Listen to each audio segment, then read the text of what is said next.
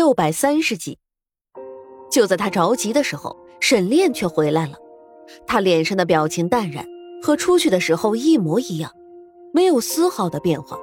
但苏月心如此的了解他，一眼就看穿了他的伪装。沈炼，出什么事情了？你为什么去了这么久才回来？是不是遇到什么了？苏月心询问道。没什么，我们快走吧。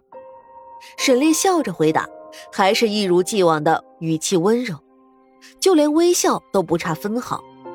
但苏月心就是感觉到了沈炼有事情瞒着他。究竟发生什么事情了？你不告诉我，我就自己出去打听。苏月心追问道。没什么，一点小事罢了。沈炼不在意的说道。什么小事？我想知道。苏月心不依不饶的追问，沈炼看了苏月心许久，看他丝毫没有放弃的打算，最后还是叹了一口气，妥协了。其实也没有什么事情，我刚刚去外面买马车，听到了一些事情。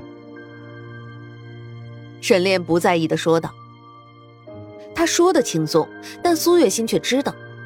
如果只是随便的事情，沈炼就不可能会听这么久了。沈炼从来都不是一个会多管闲事的人。如果连他都听了这么久，那一定就是皇宫里的那位出什么事情了。毕竟那位再怎么说也是沈炼的父亲，让沈炼真的不在意也是不太可能的事情。但是苏月心关注的重点不是这个，他的第一反应是皇帝出事儿了。第二反应就是怀疑皇帝出了什么事情。是，皇宫里的那位出什么事情了吗？苏月心问道，实际上心里已经给了自己一个答案。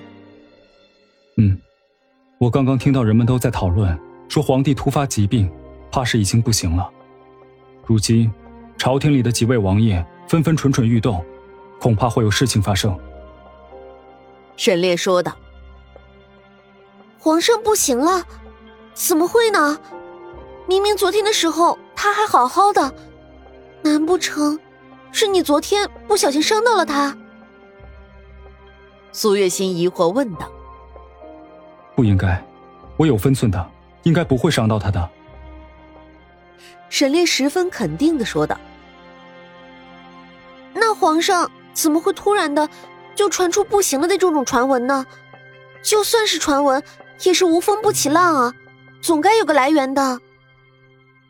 苏月心奇怪问道：“不清楚。那你是怎么想的？要回去吗？”苏月心有些紧张的询问道：“他自然是不希望沈炼回去的，在他看来，皇帝就算不是昏君，但也绝对不是一个明君。”一个父亲能够为了一句不切实际的预言杀掉自己的儿子和孙子，为了威胁儿子还强硬的把儿子的妻子占有，这样的一个人，就算他的身份再高贵，苏月心始终都无法真正的对皇帝心悦诚服。但是这是一个方面，从另一个方面来说，他始终是沈炼的父亲，没有他就没有沈炼。也是他给了沈炼优越的环境，将沈炼培养的如此优秀。所以，如果沈炼仍旧对这个父亲保有一份心，他要回去的话，苏月心也是不会反对的。他只会陪着沈炼一起回去。我，我能怎么想？那些事情于我而言都已经是过去式了。我现在是沈炼，不是什么庆王殿下，是你的丈夫，不是什么皇子。所以接下来自然是离开这里，去过我们想过的生活了。”沈炼说道。“沈炼，你真的要这么做吗？你要知道，你可能放弃的，就是一次坐上那个位置的机会。”苏月心心里感动，但还是忍不住的多问几句。“嗯，我知道，但是，如果我回去了，真的当了皇帝，你呢？”你会来和我一起做我的皇后吗？沈炼反问。不会，我不适合皇宫，我只喜欢自由自在的天地。苏月心十分肯定的说道：“那不就对了？没有你，我就算真的成了皇帝，又能如何呢？不开心，又为何要去争呢？”沈炼说道：“ 好，那接下来我们就离开这里，然后到处流浪，去过我们想要的生活。”苏月心高兴的说道：“好，那准备好了就出发吧。”沈炼说道。苏月心点头，招呼了一声“纯贵人”，几个人就坐上了马车，摇摇晃晃的向城门走去。如今时间尚早，这些侍卫们监察的也不严格，随便的盘问了几句就放人通行了。沈炼他们顺利的出了城，马车继续摇摇晃晃的行走。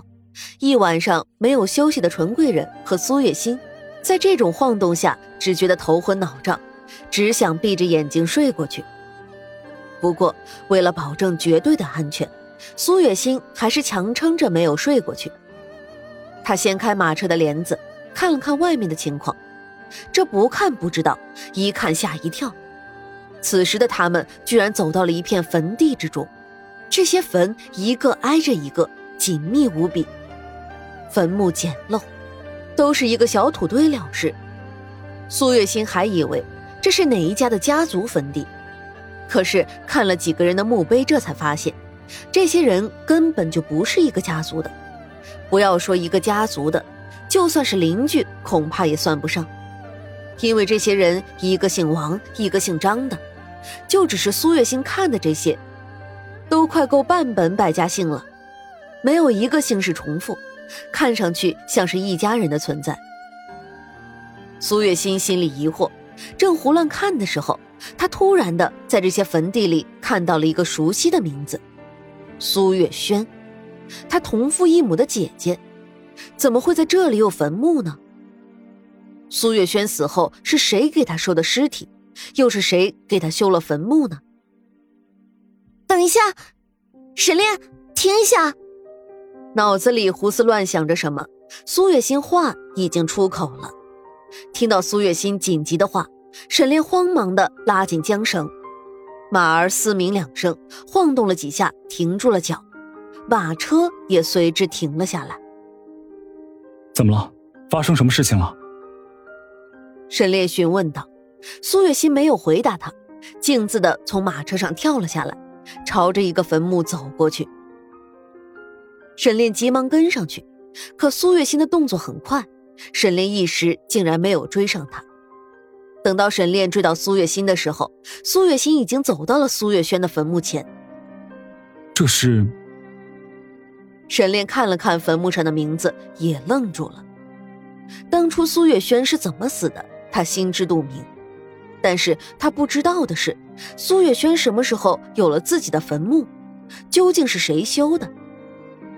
心儿，我们走吧，这里不适宜多待。沈烈想劝说苏月心快离开这里，他总觉得一碰到苏月轩这个名字，所有的一切都不会有什么好事情。而且苏月轩生前还总是想方设法的和苏月心作对，沈炼不得不更加的谨慎。没关系的，沈炼，一切都已经过去了。而且，你看，这里都已经变成这个样子了，还能有什么事情呢？你不用太紧张。”苏月心说道，他的眼里划过一抹悲凉。他的眼前又看到了那个嚣张跋扈、不可一世的女人，可是现在这个女人却只是化成了地里的一捧黄土。他的坟墓没有人打理，上面长满了荒草，还有几只乌鸦落在上面梳理羽毛。看到这一幕，苏月心心里不禁觉得更加的悲凉了。当初何等骄傲的人，如今也变成了这个样子。不仅没有人给他打理坟墓，甚至就连乌鸦、雀禽都来欺负他。心儿，我们走吧，你再看下去也无济于事啊。他已经死了，而且你忘记了吗？他曾经是如何对待你的？沈炼说道。我没有忘记，但是他已经死了，不是吗？他已经付出了代价，我们又何必揪着一个错误不放呢？那样的话，我们与他又有何意？让我祭拜祭拜他吧，毕竟她也是我的姐姐啊。”苏月心说道。说完，也不顾沈炼的阻拦，就这么在苏月轩的坟前直挺挺的跪了下来。可是奇怪的事情却突然发生了，也就是苏月心的膝盖刚刚的碰到地面，还来不及磕头，原本好好的天色突然暗沉了下来。